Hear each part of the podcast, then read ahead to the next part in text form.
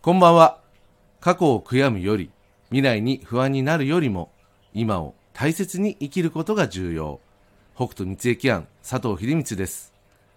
明日は月の満ち欠けで言うと、上限の月となります。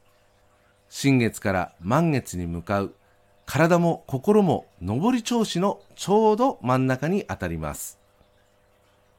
駅の世界観では、ちょうど良い塩梅、ちょうど良い加減とも言え、バランスの良い日とも言えます。また、上り調子の勢いに乗りすぎて、無理をしてしまうことができてしまう日とも言えます。月の引力とは、海の満ち引きに影響するように、体の多くを水で構成する人体にも何かしらの作用をさせているもの。無理をせず、良い加減、良い塩梅を味わいながら、積極的でありながらも穏やかに過ごすことが良い月の引力の活用方法とも言えますね。それでは早速、明日のメッセージに行きます。2023年2月27日月曜日、天地のことの葉。強引な気が巡る日、短気が助長される。欲望、願望、希望を強く押し通したくなり、思い通りにいかないと短気が表に出てくる傾向。焦らず、どっしり身構え、一つ一つを確実に行う意識で臨む。こちらの補足ですが、強い意志、欲望、願望、希望に後押しを得るように読み解けます。それが原因となり、焦り、短期といったことも表に出てきそうに見受けられます。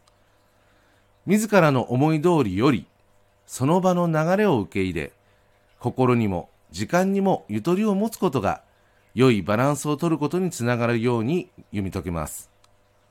焦らず、どっしりと構え、目の前の一つ一つの出来事を受け入れ、安定的な流れを良しとする。そんなイメージとしてお受け取りください。心構え、節度を保つ。こちらの補足ですが、求めすぎず、求めなさすぎない。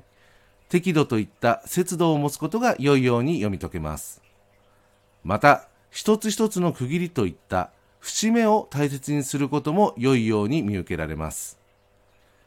駅の世界観での節度を保つ注意点とは、無理な節制という苦を伴わせないことという考え方もあります。気楽に、無理なく、適度、適切といった自らの心の節度を保つ。そんな心構えとしてお受け取りください。以上となります。いつものように、明日のメッセージは縛られるものではなく、今自分がしていること、しようとしていることが、その場の勢いだけで行っていないか、など、一旦自分自身を冷静に見つめることに活用する。そんな程度でご利用ください。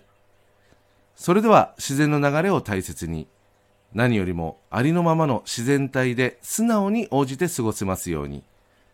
明日も心豊かにお過ごしください。北斗三重キャン佐藤秀光でした。ありがとうございました。